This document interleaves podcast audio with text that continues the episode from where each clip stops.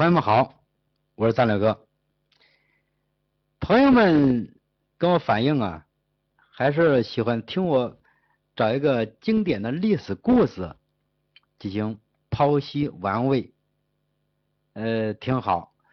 那咱们就找一个比较典型的历史故事，既听着有趣味，但同时呢，对我们现实的生活来说，还是有一定的。启发性有点现实的意义。那今天我就跟朋友们分享一个小心得，就谈谈刘备何以崛起，他何以能够三分天下？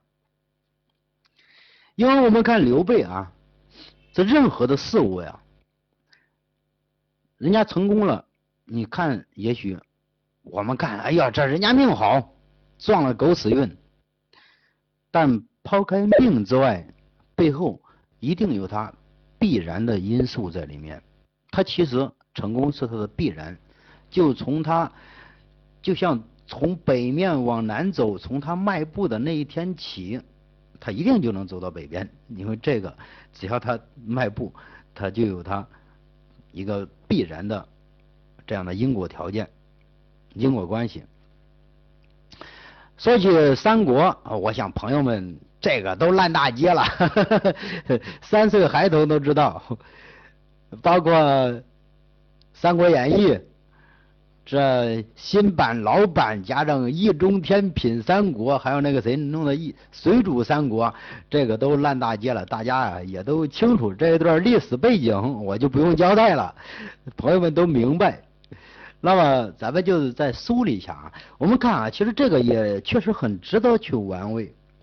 你看刘备，虽说我们都知道，一说都是中山靖王之后，呃，这个第几代玄孙，我有他那个中山靖王，说那个是大汉时候，你作为王室来说，妻妾成群，你还非正室所生，你在一个他的后代。你经历了十几代，你没听他哀生莫莫生这个，推到最后十几一二十代了，说那个时候也没有这个身份证，你咔嗒一输就就知道谁谁亲生的，或谁是谁，你你家里家族关系都给你弄清楚了，也没有 DNA 鉴定，你说是谁生的，就是谁生的，你只要三个一百板子打下去，你还咬着牙就是他。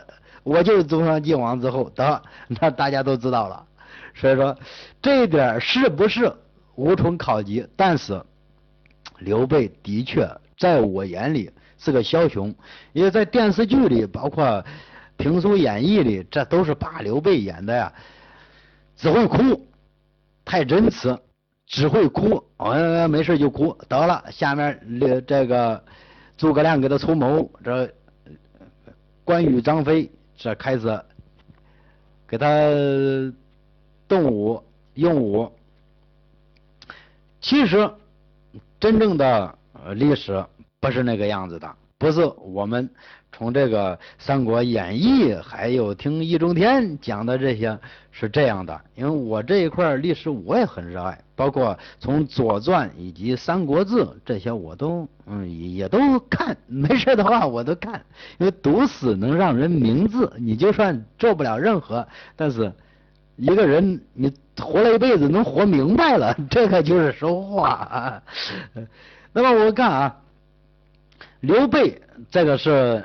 当时他是益州人，益州就是河北河北涿郡这这边的。你看，说实话，草根比我还穷呢。我现在至少还有轿车，他就是卖卖鞋的，卖草鞋。很小啊，他还还是个孤儿，没爹，从小没爹。嗯，老娘呢就是在家里编个席，编个鞋，就这样拿到集会上卖，让他去卖，呃，糊口过日子吧。你想一个卖草鞋的小贩儿，到处被城管逮，被城管抓，你你不是说刘备脾气好，这个脾气也是在那个时候锻炼出来的。他这样啊，你身份很卑微，因为士农工商在过去，你作为小商小贩是最被人看不起了，还不如一个种地的。是那时候是身份应该是最卑微的一个，但是这个也确实练就了他这种人情练达、与人交往做事，嗯，处于逆境中如何与人周旋的能力，这也是从小练就了他这点的能力。哎，这个为他后来还真的派上了大用场。你看他凡是无论见到哪谁都是礼贤下士。呃，彬彬有礼，很客气。这个就是因为卖草鞋时候，把人家都当成顾客呀，当成上帝呀，我要跟人家点头哈腰，客客气气。那这个也是从小呃养成的一种素养。这个到后来也是呃为他成就大事，或者说也成了一个必要的一个呃一个素养。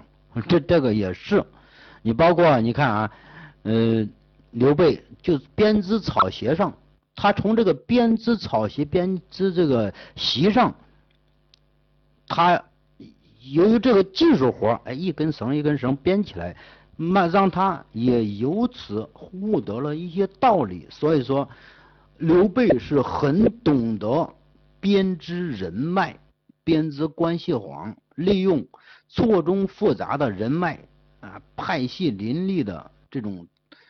斗争格局在里边如何左右逢源，在夹缝中如何生存，然后如何借力用力，嘿，这个也是在编草席时候他可能有所悟到的。他这个，嗯，《三国演义》对这个刘备、刘关张啊，是用了桃园三结义去演绎了一下子，嗯，就是。刚开始，关羽和张飞在那打架，很多人都是凑热闹。啊，刘备呢，那就过去一看，嘿，这个就是外行看热闹，内行看门道。刘备一看就说：“哎，这俩人，他不是抱着看热闹，看谁把谁打死啦，谁把谁打流血了，看看有热闹没有，拍个照片发微博。他不是，他就是看一看，他说：哎，这两个就是。”英雄，将来我成想成大事，这个就是我的人脉，所以就把他俩编入囊中，成结果成了他的左膀右臂，坚挺的左膀右臂。那这个是《三国演义》的一个演绎，但实际上啊，刘备的确是个少年英雄，人家至少是个枭雄，也是一个雄主，一个枭雄，绝对不像。《三国演义》上演的只会哭啊，只会流鼻涕啊，但不是。刘备的确是个枭雄。首先，你看啊，他从小胸怀大志，要文能武文，要武能武。你别看一个卖草鞋的、编草鞋的，你说实话，但是也练一手好剑法呀。你当时你看三英战吕布，吕布是什么玩意儿？吕布是谁啊？勇冠三军，天下无敌。你没两下子，你那敢拿个铁片子跟吕布去当啷当啷去拼两下，那一下子被吕布就戳下马了。所以说，刘备当然他这个用不着他亲自上场，但是他也确实亲自上场打过仗。刘备确实是一个武能上马打仗，文能下马安邦，确实是这样一个人，有文韬也有武略。嗯，这个时候刘备。你对这个兵书战策，这个人家也确实是有，虽然他一直是个常败将军，打一场打一场败一场，直到遇到了诸葛亮，这才《三国演义》上的描述就是遇到诸葛亮，这才啊逐步的呃回旋起来。其实，在《三国志》里面对于诸葛亮的描述并没有《三国演义》，只不过神话。诸葛亮是个出色的。政治家，但在军事这一块他还不是特别出色，当然也很出色，但是在他来说，他的政治才能更大于他的军事才能，这是史学家对诸葛亮比较客观的一个评价。你看，刚其实刘刘关张他们小时候三个人关系都比较好，都铁哥们儿。嗯，河关羽嘛，这就是河东。这个张飞和刘备，他俩是正儿八经老乡，哎，左军都属于左军那边的人。他们三个关系确实从小都好，经常在一起，呃，玩混，说实话就是混，那时候就是混。呃，刘备那就是卖草席，张飞确实是杀猪的，张飞家当时最有钱。呃关羽呢，这个也是卖豆子，确实卖豆子，反正那时候都是草根。但是这个张飞那时候家里有钱，用我们现在说话说，算个富二代，嗯，也是个杀猪汉。刘备虽然穷，但刘备那时候那还是很豪气、很义气。哥们来了，来，今天卖草鞋，卖了一百双，得弄了五五万钱，吃完来吃。你说说你小气不慷慨，你是交不了朋友的。你只有慷慨，你这样才能交到朋友。有时候酒肉好的很多好朋友，他还都是从酒肉朋友做起的。那这个就是他们最早这认识，但这个成了最后刘备发迹的一个铁杆班底。所以我们看现在我们从小交的朋友，这个对我们未来真的，嗯，很起作用，很有作用，很有作用。你看当时刘备其实个子不高，一米七二，一米七二的个子，呃，在古代来说，现在人都矮了，古代人都人高马大，一米七二在当时来说算三等残废吧。张飞一米八四这样的个子。都可以了。关羽更厉害，不是说关羽打仗厉害，你你打仗这玩意儿，过去冷兵器时代，你就个大不切力。你拿三十公斤的大刀，人家拿 一百公斤的大刀，人家跟你拼一下，你你不把你刀给砸飞了。所以说，关羽那时候多高？两米零三，这是关羽的身高。他俩说说真的，你你。你再不行的人，你领俩这样的小弟，你到哪儿你都行了。出去喝个酒、吃个饭、唱个卡拉 OK，人家都没人惹你。你慢慢小名气就大了。而这个是他最早的第一个班底，这就是他的铁杆班底。你有了这个第一桶金，在人脉上的第一第一桶金，以后你混出去混你就好混了呀。出去不是孤家寡人了。在曹操那时候可惨。曹操，他据史料记载，就是一米六一这样的个子，一米六一啊，比我还矮个七八公分，所以说我没必要自卑。但曹操在最后的三国时期三足鼎立啊，我们看啊，曹操确实文韬武略，要谋有谋，要胆有胆，要略有略。那曹操出身。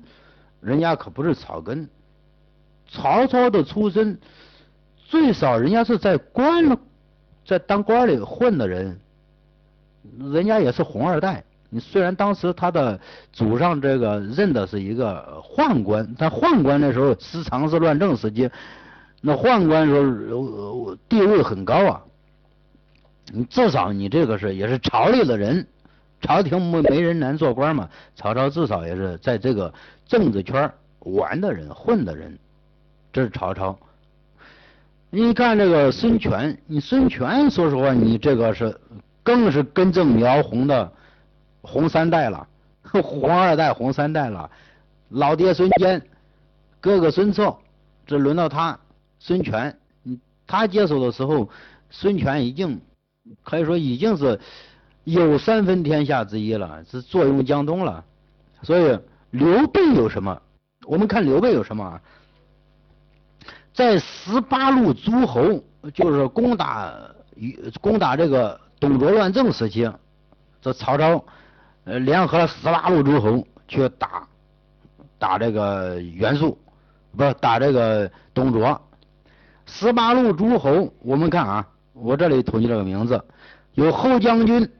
南阳太守袁术，冀州刺史韩馥，豫州刺史孔周，允州刺史刘岱，河内郡太守王光，陈留太守张邈，东郡太守乔瑁，山阳太守袁仪，冀北相鲍信，北海太守孔融，广陵太守张超，北平太守公孙瓒，上党太守张扬，长沙太守孙坚，渤海太守袁绍，这骠骑校尉就是曹操，知道自己。西凉太守马腾，徐州刺史陶谦，这十八路诸侯可没有你刘备的名字。你当时刘备是排不上号的，因为人家好歹都是太守。你这东罗汉王和汉朝这个王室一衰，汉朝汉皇权一衰落，东卓篡政，这然后天下群雄崛起，各自割据一方。都至少有自己的兵，有自己的将了，有自己的地盘了。你这是十八路诸侯，十八路诸侯是没有这个呃刘备的一亩三分地甚至连他名都没有。但是《三国演义》里面有，《三国演义》里是说这个就他们三个嘛，刘备左手蒯张飞，右手蒯关羽，也参加十八路诸侯会盟去了。其实可不是，其实当当时跟着就是一个将。他就是这个这个样子，但是这一点就值得我们玩味思考了。十八路诸侯可不是春秋五霸时期七雄，这个是十八路，你当时根本就没有你刘备的一点份儿，但是最终你凭什么能够三分天下有其一？这里边就有我们。值得玩味的东西，也是今天我们去谈的重点。所以说，一个人的成功，我们不要光看他的结果，你看他结果没用，你只有羡慕嫉妒愤、嫉妒恨的份儿，要么你就是抱怨老天不公平，嗯，你没这个命。但是我们剖析一下他的过程，我们拨开这些功名的背后，去看他一些本质的东西。或者说，我们去扒扒它的原因在哪儿？原来的因素，最本源的因素是在哪儿？我给刘备给他做了一个分析，我觉得刘备的成功有六个必然，也是有六个基本条件，而这六个条件是构构成他成功的一个必然的一个这样的因素。我们先看第一个啊，意志品质。刘备虽说是名义上啊是这个什么中山靖王之后，孝景帝之孙，呃，这这个都扯淡。说实话，我估计这个都是刘备给自己。你当时你要名没名，要钱没钱，要粮没粮，要兵没兵，要要马没马，那你。只能给自己编织一个光环了，你出去好忽悠啊！你要带个名片呢，就像我们现在出去混，你要印一个哪哪公司的总经理，虽然这个公司，妈我你自己都不知道是干嘛的，所以说这个是一个行头，一个人出去混的行头。刘备先给自己弄了一个这样的行头，那就是中山靖王之后，嘿，这这个就是他的行头，但是。你毕竟是个卖草鞋的，你吹那么大牛，你你家干嘛的？卖草鞋的，所以说刘备小人物，但哎有大志向，而且他这种志向，他这种热情，马云说过，一天的热情是不值钱的，你天天的热情才值钱。但他这个热情就是天天的热情才值钱，坚定不移，百折不挠。你看那，在遇到刘备、遇到这个诸葛亮之前，那是打一场败一场，败了重来，来了重打，打了再败，败了重跑，跑来跑去，他自己都问天下之大，何哪里有我刘备立身之所呀？是，但是啊，你改行嘛，你要不还卖草鞋，或者跟着别人混，但他不，他还就要当老大，我还就是当了，非当老大，我不跟人家混。我再小，我要做个鸡头，我也不当牛后。这个就是他第一的意志品质，不屈不挠，百折不挠，我就要当老大，当王。对这个事情上，他是超级自信，而且是超级坚定、超级执拗，非常执着。这个是一个人的意志品质。有时候你做事情，意志品质，这个真的是第一本源。那么我们看，你光有意志品质是不够的，你精神层面的东西有是不够的。那么第二，你还要有混社会的技巧。我们技巧主要体现在哪儿？人脉呀。你看刘备啊，他就是很懂得人脉，懂人脉，会做人。我给他这样的总结。当然，我们我也是坐而论道，其实我也不行，谈谈的头头是道，这样我做，我做的一塌糊涂。但是我就是分享给朋友们听嘛。有的人他就只能就这样坐而论道，但有的人听听评书，他就可以上马打天下，下 下马做生意。所以，嗯，朋友们就听我慢慢侃。刘备这个，我刚才说了，他从小。这个边草席，边草席边写，让他懂得了如何编织人脉。你看刘备，他身边都谁跟他混啊？首先，第一桶人脉资源，第一桶金，关羽、张飞。你出去混，带这两个小弟，谁不看得起你？对不对？这个是其一。有了他之后。然后你看他身边的文臣啊，文臣有这个陈登啊、糜竺、孙乾、简雍、诸葛亮、马腾，包括卧龙凤雏，凤雏也到了他手里。人家说卧龙凤雏得一就得天下，他得二。你蒋琬呐、法正、杨仪、庞统，呃，这邓艾、费伟，这是。文臣，你当时说说孙权、简雍、陈登、糜竺，这个都是当时有名的士啊。你在社会有一定名望、有势的，你刘备什么玩意儿？你还是一个卖卖草鞋的呀？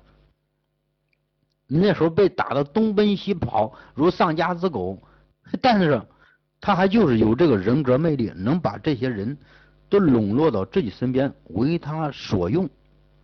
你我们再看他身边的这个武将啊。你基本的武将都在他手里。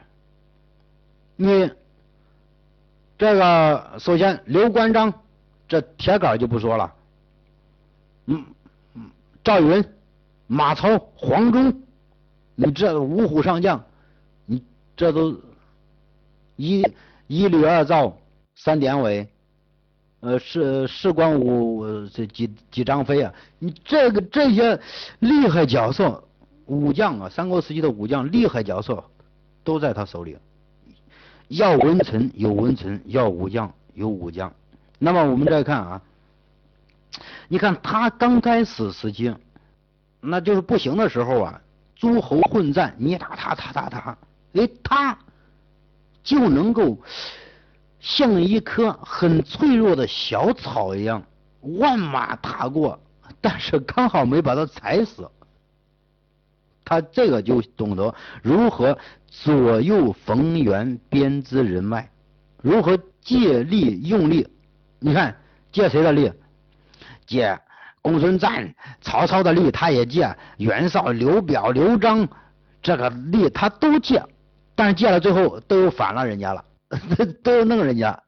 说这一点呃是呃他的一个强项。你不能说刘备没谋，他的确是有谋的，有谋略的。至少这后面我会谈到，他有大略。你看刘备的这个 发展策策略啊，我们看 他怎么崛起的。现在就是，现在就是拉住刘关张嘛，黄巾起义，他一看机会来了，果断出击。没钱了，没钱怎么样？哭呗。嗯，哭。张飞说：“得，我妈家家也不要了，来卖了，给你钱，给你招兵买马。”关羽说：“我我没钱，我妈就就有力气。那行了，我就要了。得，这个初级班底形成，然后有钱了，招募乡勇，甚至当时的老百姓说，跟跟他呀，就像当时共产党发展初期差不多。你你共产党什么都没有，你你你自己老百姓自己，你带着锅带着钱带着粮，你连党费都交了，也不用拿钱。你这共产党发展连党员带钱员带兵器锄头什么的都都拎过来了，所以他就是这样发展人的，以最小的代价建立了一支自己初级的队伍，交黄金。你至少一参与这个大仗啊，人家各路诸侯至少都知道你这个名字了。你在这个政治圈内，你算是你第一次崭露头角。我觉得这个是你今后的谈资，也是你的资源，是你的资本。所以你要打交黄金，你当时才多少人呢？人家靠十八路诸侯，黄金军那了不得呀！那当时。都说苍天已死，黄天当立。你敢这样叫板，实力小不了。但是他打，尽管他的打，我相信呢，绝不是说跟主力冲锋，他也是凑个热闹，混个脸熟，就是这个样子。我们再看啊，呃，他这个在这这，在他这个就是从无到有，慢慢一路。左右逢源这条路上是，也可以说是，嗯，跟这个打，跟那个不，这个一打就败，一败就逃。但是他每一次还能都能再投到新老板，然后他很懂得用我党说的韬光养晦，很懂得如何韬光养晦。然后呢，挖墙角，配置自己势力，挖挖人家墙角，然后伺机而动，该。逃的刘备最擅长的就是玩金蝉脱壳，该逃的时候，叭，我就逃，就逃。呃，后面的事儿他也能够安排的妥妥当当。所以所以说刘备懂人脉，会做人，他真的是在这一块做足了。你这个，你才是他嗯一个成功的一个呃必然条件。那么所以说刘备在这一块真的做到了。嗯，出色的自己。那么第三，我们就看第三呢，就是有眼力，能像人。你说第一，他就相中了，为什么跟关羽、张飞玩啊？你还是眼力的问题啊！你说说，你在卖炒鞋的，你在明天你跟一个卖凳子的玩，你得了，你将来你只能开木匠公司。所以说他这个还是有眼力，第一眼那就相中了关羽、张飞。那个时候，如果关羽跟张飞混的很大，你相中人家，人家还相不中你，所以他是给自己扣一个我是中山靖王之后，你这冒着杀头的罪，说有胆量也能忽悠。这然后呢，这得到了让他发迹的就是得到了这个陶谦的部下，一下子得到了徐州。这个孙权、简雍啊，这都跟了他了。最重要的是，他相中了诸葛亮。诸葛亮当时现在是很红了，你当时说实话还是个毛孩子呀。那当时刘备已经不小了，四五十的人了，已经四十多的人了。你当时诸葛亮还没有火烧博望坡，也没有舌战群儒，还没有赤壁之战。他更没有自取马超，你当时只是一个坐而论道、纸上谈兵的一个书生，就这样。但是他就把军政大权交给诸葛亮，他就坚信他。你当时很多人不服，为什么？为什么刘这个关羽和刘备不不服啊？关羽和张飞不服啊？因为。小毛孩子呀，你谁敢服他嘛？因为我们把身家性命都交给你，你把身命、身家性命交给他。但是这一点说明他有眼力，能像人。你包括跟马超打，张飞跟马超打，咦，他一眼就看到马超，他说：“哎呀，马超这个将我太爱了，爱将。”那诸葛亮就跟他说：“那得。”那老大相中了，我给你弄过来，不管是帅哥还是美女，我想办法想辙吧，给弄过来。这就把这个马超收入囊下。那马超一收入麾下，见马超是未来镇守边关的天威将军，那可以说呢，为为等于是这个将来的蜀汉政权的擎天一柱。所以你看，这个就是严厉。再一个，得法正，法正是在法正在军事才能上要胜于诸葛亮，这是据《三国志》和《左传》这方面对法正的评价是很很高很高的，很高。法正这就是当时的巴蜀刘璋政权里面的一个大谋士、大军师，嘿，就愿意跟诸葛亮，那，就该愿意跟刘备，刘备那就把法正又弄了过来。所以说，这一点能有眼力，能像人。你说马谡啊，他跟诸葛亮说过，我告诉临死前我告诉你谁不能用啊？诸葛亮谁呀？马谡，马谡你高低别用，别重用。诸葛亮说那不行啊，看马谡，马谡都是我的参谋，我有时候看不到的问题，马谡都看看得到。马谡谈起来说说一套一套。那确实有有奇谋，对这个兵家战策有一定见解的，有谋略的人呢。那诸葛亮还为之不屑，说你你这未免看错了吧你。